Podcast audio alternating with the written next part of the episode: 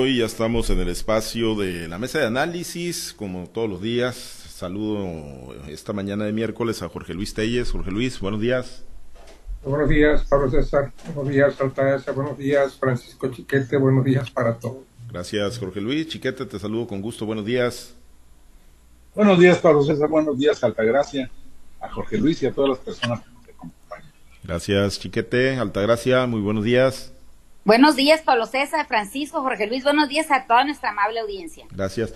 Pues vamos a uno de los temas. Eh, ayer eh, se dio a conocer que salió del gabinete, bueno, salió de, de, la Secretaría Particular del despacho del Ejecutivo Alejandro Higuera, Higuera Osuna, el exalcalde Mazatleco, que pues prácticamente pues, desde el arranque ¿no? de la presente administración estuvo en esa posición. Ayer el gobernador temprano anunciaba ¿no? que bueno, iban a continuar los cambios. Él hacía énfasis que aquellos funcionarios que no tengan empatía con el gobernador, ni siquiera dijo con la ciudadanía, dijo empatía con el gobernador, pues van a correr prácticamente la misma suerte. En las últimas, en los últimos días, pues ha salido Cristóbal Castañeda Camarillo de la Secretaría de Seguridad Estatal, salió también José Luis Zavala Cabanilla de la Secretaría de Obras Públicas, y bueno, a lo largo de la administración ha habido diversos ajustes en el gabinete. El más reciente, pues este, este, el del Diablo Higuera Osuna, que no sale del, del gobierno estatal, va pues ahí a una posición chiquete de turismo y supongo yo que se va a Mazatlán, se va a la grilla, eh, chiquete,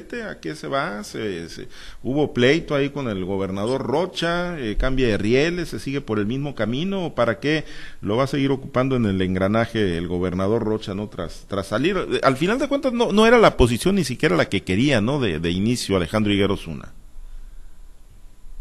No, mira, Alejandro tuvo un paso muy conflictivo por la Secretaría Particular.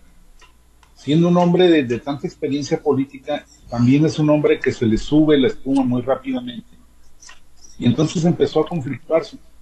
Es más, desde el mismo arranque hizo circular la versión de que su puesto no era solo de abrepuertas, y así lo mandó uh -huh. poner en algunas columnas, eh, sino que iba a ser el jefe del gabinete porque iba a ser el jefe de la oficina del gobernador.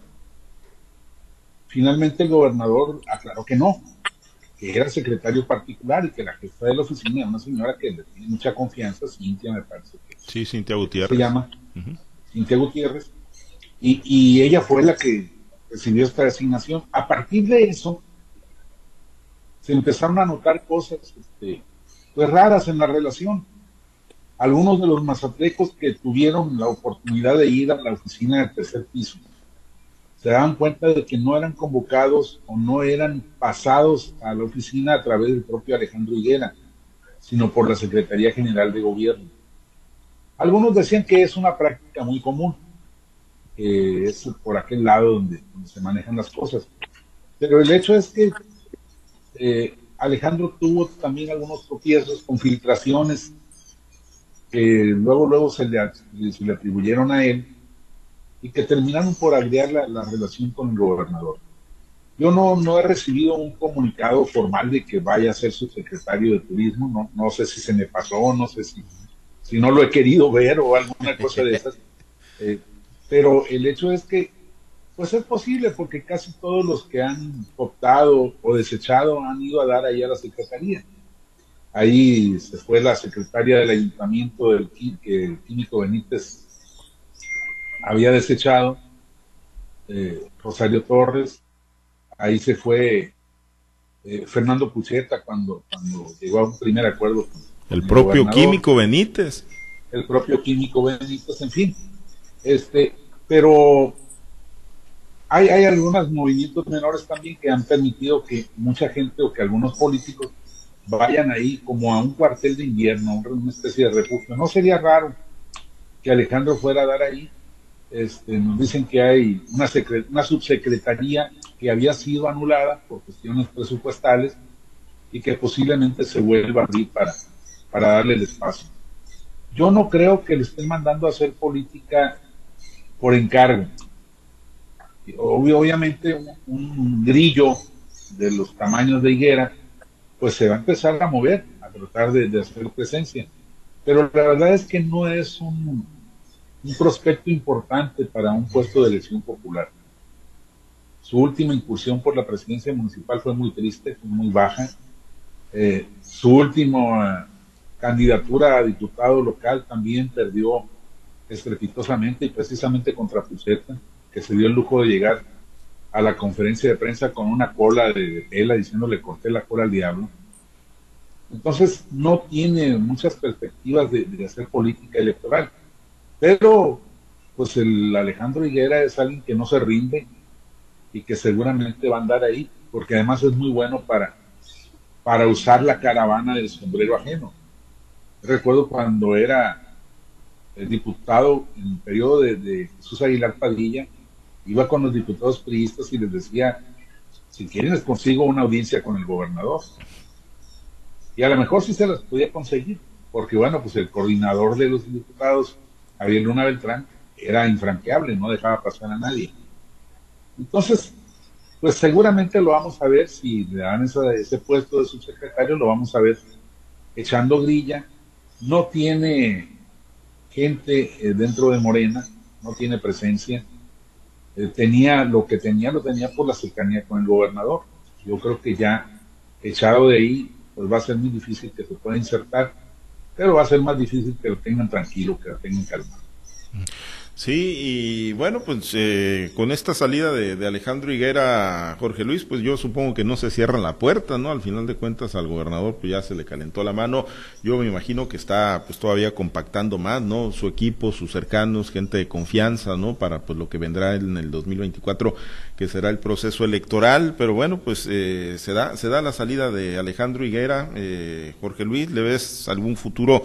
eh, político en el, en el futuro inmediato ahora para el proceso del 2024? Fíjate que eh, yo, al igual que Chiquete, no recibí el, el boletín, el Sí, no, no, no, no lo la, hubo, de hecho no lo hubo.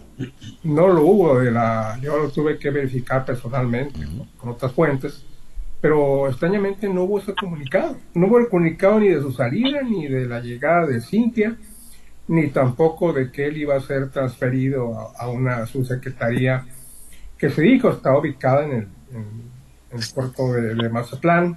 Quienes más tuvieron información sobre el asunto fueron los reporteros que acompañaron al gobernador en su recorrido que hizo el día de ayer, donde se construye ahí algo de los desaparecidos. Fueron los que obtuvieron la información y de hecho la soltaron pues como primicia, aún sin saber que se refería a Alejandro Higuera y ya más tarde pues sufrió lo de Alejandro Higuera. Pero es un hecho que Higuera ya no está, ya no está ahí en la oficina de la Secretaría de, del Gobernador, ya está Cintia Gutiérrez, que era la jefa de la oficina, y que de hecho pues este, yo creo que ya no va a ser necesaria una jefa, una jefa de oficina y un secretario particular, porque Cintia es la mujer más poderosa de, del gabinete, igualito que cuando era Marcos Bucio, secretario particular de, de, de la Bastida Ochoa, no creo que ha habido otro secretario con más fuerza que Marcos Bucio, excepto esta señora, Cintia Gutiérrez, que viene con Rocha desde que, desde que era senadora de la República, y no sé si más allá, desde cuando trabajó con el gobierno federal de Enrique Peña, de Enrique Peña Nieto, acuérdense que trabajó por el área del ISTE, y creo que desde allá viene esta señora trabajando junto con él. Va a ser una señora con mucha fuerza, si de por sí ya lo era, ya lo era, ahora lo, lo, va, lo va a hacer más, con capacidad hasta para regañar funcionarios y para decidir quién entra y quién no entra. Yo creo que eso es lo de menos, ¿no? Porque pues hay secretarios particulares que de repente eh, se vuelven los dueños de la llave de de la, oficina del despacho. Yo creo que va a ser el caso, el caso de esta señora que, yo no la conozco en lo personal, pero pues, los, los reportes que tengo es que, que es muy eficiente, que es de todas las confianzas del gobernador y que va a ser una secretaria particular pues, pues muy poderosa, ¿no? Ojalá porque pues realmente todo gobernador requiere de, un funcionario de esa naturaleza, porque Alejandro Higuera la verdad prácticamente está, pasó inadvertida su, su, paso por la Secretaría Particular de Gobierno. No trascendió, uh -huh. como luego se dicen, y no era, la verdad es que desde el principio, aquí incluso lo comentamos, que no era el perfil de un secretario particular, la personalidad ni la trayectoria política de Alejandro Higuera, que era para otras cosas. Aquí lo comentamos, lo recuerdo muy bien. Sin embargo, pues persistió y, y pues el gobernador lo mencionó únicamente para, para, pues, para medio regañarlo, diciendo pues es que hasta ahorita me estoy enterando, es que a mí no me, no me informan de las cosas, Así lo dijo varias veces el gobernador, haciendo alusión a un trabajo que corresponde al secretario, al secretario particular.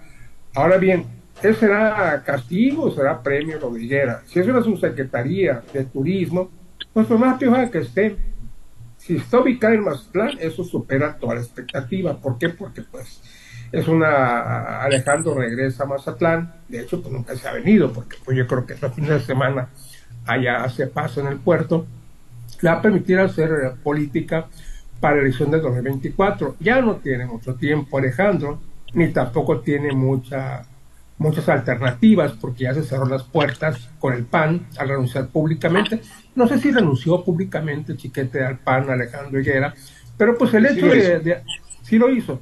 Pues el hecho de haberse incorporado a las filas de, Morena pues ya representa en los estatutos de los partidos una dimisión expresa hacia esa militancia. Entonces, por el PAN definitivamente, pues ya no va a ser aunque lo postule el No solo eso, Jorge. Sí. También se fue, pues se fue primero al Paz. Ah, ok. Y luego, y luego ya de ahí este, se salió del Paz para irse a Morena. Fíjate, entonces, pues qué expectativa tiene que lo postule Morena, con tanto aspirante que tiene Morena ya por la por Mazatlán, empezando con el, el esprista Fernando Pocheta, que, que está en la misma situación de Alejandro Higuera, pues realmente es poca, es poca la expectativa, pero pues es un hombre muy hábil, ¿no? Un hombre muy hábil. Chiquete lo conoce perfectamente bien, trabajó, eh, él era director del Sol del Pacífico cuando en los tiempos, en los tiempos, en los grandes tiempos de Alejandro Higuera, como presidente municipal y como diputado local. Entonces, este, pues lo que podría ser fácil, vamos a ver que no, no, no es tanto. O sea, si va a ser eh, política para buscar la presidencia municipal o una diputación local bajo la bandera de Morena, pues la veo difícil. Y por otro lado, pues lo veo imposible. Entonces, no es tanto, ¿no? No es tanto, quizás un premio de consolación para que se la vaya llevando más o menos. Bueno, pues eh, no, no aplica aquí, Altagracia. Ya rindió protesta como subsecretario. ¿Ya? Ya. Sí, acaba de rendir protesta como subsecretario. Ah, bueno, sí, efectivamente. Sí, efectivamente, aquí, aquí está eh, es, una, es la subsecretaría que se había cancelado. Sí, a ver. Eh, Ahora, eso mueve a otro aspirante morenista que era del PRI, el Ricardo el Tito del Arce, que es el, secretario actual de esto. Sí, a ver, eh, producción, si podemos ver la, la, foto ahí. De Lo que sí es un hecho es que la Secretaría de Turismo se viene a convertir como en una cámara de invernación, de invernación para enfriar a los a los que le son incómodos a unos o a otros, ¿no? O se va a convertir en una en un ring de, de lucha libre ahí porque pues parece que los que llegan ahí pues llegan a eh, los tienen ahí pues para enfriarlo o para que se peleen entre ellos porque eso es lo que se está viendo aquí no o sea ese Piti Velázquez lo traían muy en boga cuando cuando llegó ahí precisamente no entonces ahora con la llegada de este señor y, y si Fernando Puchet anda por ahí, pues creo que Mazatlán se va a convertir en tierra caliente y no precisamente porque sea Michoacán, no creo que va a haber, va, va, algo, algo, algún ruido va a salir de ahí. Lo que es un hecho es que siempre lo dijimos, eh, el, el Diablo Higuera tiene personalidad política, pero para ser secretario particular, además de ser político, necesita tener disposición para el trabajo y precisamente ahí creo que es donde le pudo haber fallado al Diablo Higuera. O sea, no puede una personalidad tan, tan poderosa o tan irradiante este, tan movido como el de ayer estar en esa, en esa posición que de, de, manejo político es mucho, pero no de, no de exhibición hacia el exterior y quizás eso estaba ansioso eh, el Diablo Higuera, ¿no? Y, pues parece que le cumplieron el, el dicho. Lo que es un es que el gobernador no le tiembla la mano, ¿no? O sea, el gobernador los suelta, los llama y los deja ir como si fuera una cuestión muy cotidiana, ¿no? Y, y parece que los sinaloenses pues no estamos todavía acostumbrado a eso, todavía le vemos un alto protocolo al tema de pertenecer al gabinete o dejar de pertenecer al gabinete, ¿no? Independientemente si este sea el gabinete del, del, del municipio o, o máximo si es el estatal o el federal, ¿no? Creo que con estos tiempos de los gobiernos de Morena se ha perdido eso, eso precisamente, esos protocolos tan grandes que había antes por ser llamado a pertenecer o a no pertenecer a estos grupos de poder. Aquí lo, lo vemos todos los días con el gobernador, como siempre decimos que los lunes es un, es un día donde se le lee la cartilla a varios y muchos de ellos quizás pues no, no gocen de la, de la simpatía del gobernador cuando lo hacen quedar mal o cuando según su juicio pues no le entregan la, la información correcta y oportuna, ¿no? ya, ya lo vimos con, con José Luis Zavala. ¿Quién fue secretario? Mande. Y el secretario que le dijeron que se salvó en la rayita. sí. de economía, creo, ¿no? Al de economía. le dijo el gobernador se salvó. Se salvó. Y todos los, todos los lunes tiene un, un, una llamada de atención. Es como un buen maestro de grupo de los que estábamos acostumbrados. Nosotros quizás no como los de ahora, pero los que estuvimos acostumbrados nosotros sí donde la secretaria de Educación sí, a Graciela Domínguez ayer le dio su regañada a, antier le dio su regañado le llamó por traer porque andan circulando los puros Sinaloa todavía pues una pues, raspadita ahí nada más. Sí entonces eso eso es lo que estamos viendo con el gobernador Rocha o sea una forma distinta fuera de protocolo conocido, eso es lo que estamos viendo con el gobernador Rocha, que no se nos olvide que fue maestro del grupo mucho tiempo y tienen esa capacidad de acordarse de los niños, de los muchachos a los que les dieron clases y también de sus papás y de las tropelías que hacían. Entonces, pues en, en, desde ese punto de vista, pues todo puede suceder en el gobierno, en el, en el gabinete de gobierno de, de, Rubén Rochamón. Bueno, pues le da, le da nombramiento a Alejandro Higuera, chiquete, como ya lo referías, ahorita veíamos la foto de la toma de protesta y, le, y lo mandan con encomienda, dice el comunicado ahí que está mandando gobierno del estado, que va con la encomienda de la organización de la próxima reunión internacional de la Asociación de Cruceros de Florida y Caribe, que va a ser en Mazatlán ahí el próximo mes de noviembre. Así es, es la tarea específica que designan. Sí se necesita alguien que haya tenido una cercanía real con el gobernador para poder sacar recursos. Porque es atender a gente muy chiquiona, que está acostumbrada a los altos niveles, a los altos estándares de calidad. Entonces hay que tener todo en su punto.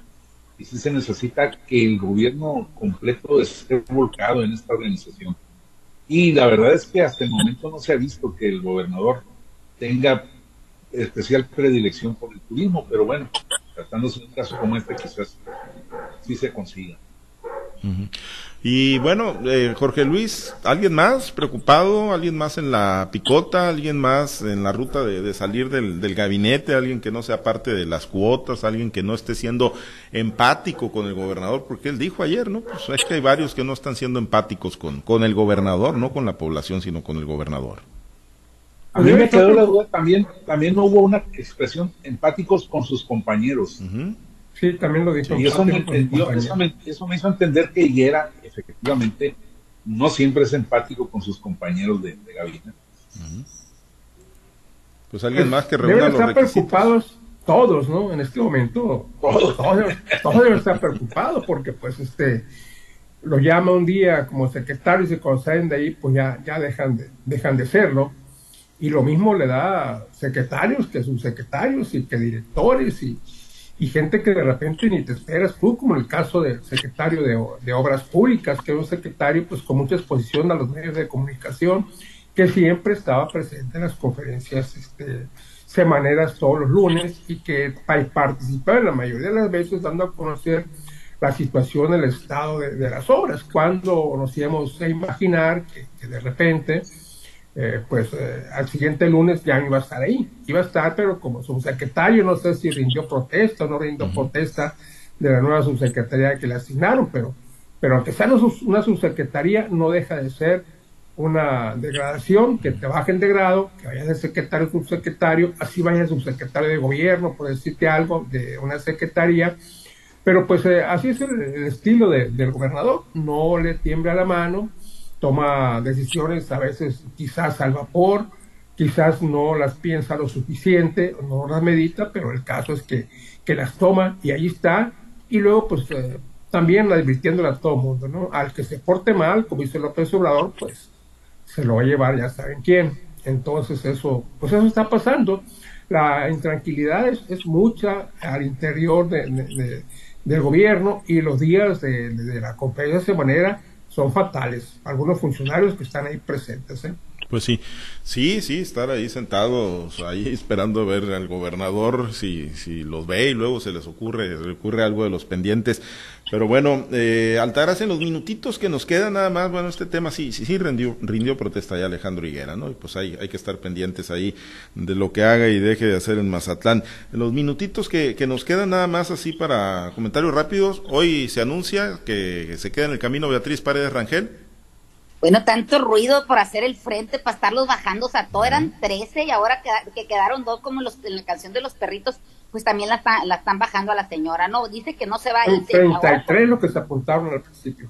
Fíjate, ¿cuántos y, cuántos fueron eh, declinando, declinando, declinando, ya sea porque vieron que no tenían oportunidad o porque realmente les, les los invitaron a, bajarse, ¿no? Todavía en la entrevista que tuvo en la mañana con Ciro Gómez Leiva, Beatriz Paredes todavía da una larga explicación para decir que se va ir siempre y cuando vea las, las, las encuestas, se sigue sosteniendo en eso, pero ¿de qué sirve que llegue a una, a una consulta o a, una, a, un evento de esta naturaleza si realmente se encuentra solo en el camino? Me parece lamentable porque era un ejercicio democrático que sí, que sí era, era importante para sentar presente en este país donde han pasado tantas atrocidades electorales.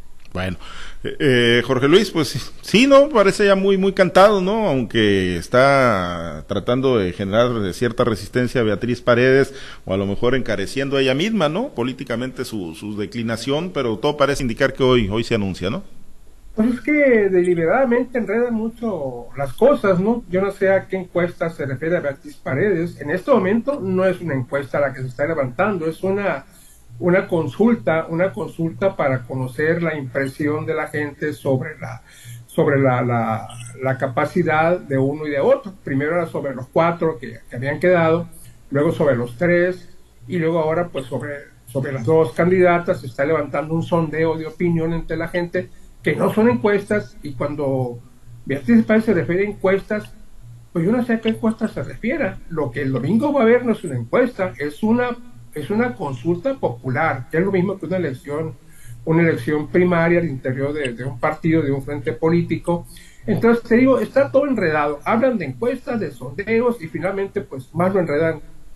Más lo, enredan lo claro es que la bajaron. Pues al menos es toda la intención del mundo de, de, de bajarla, ¿no?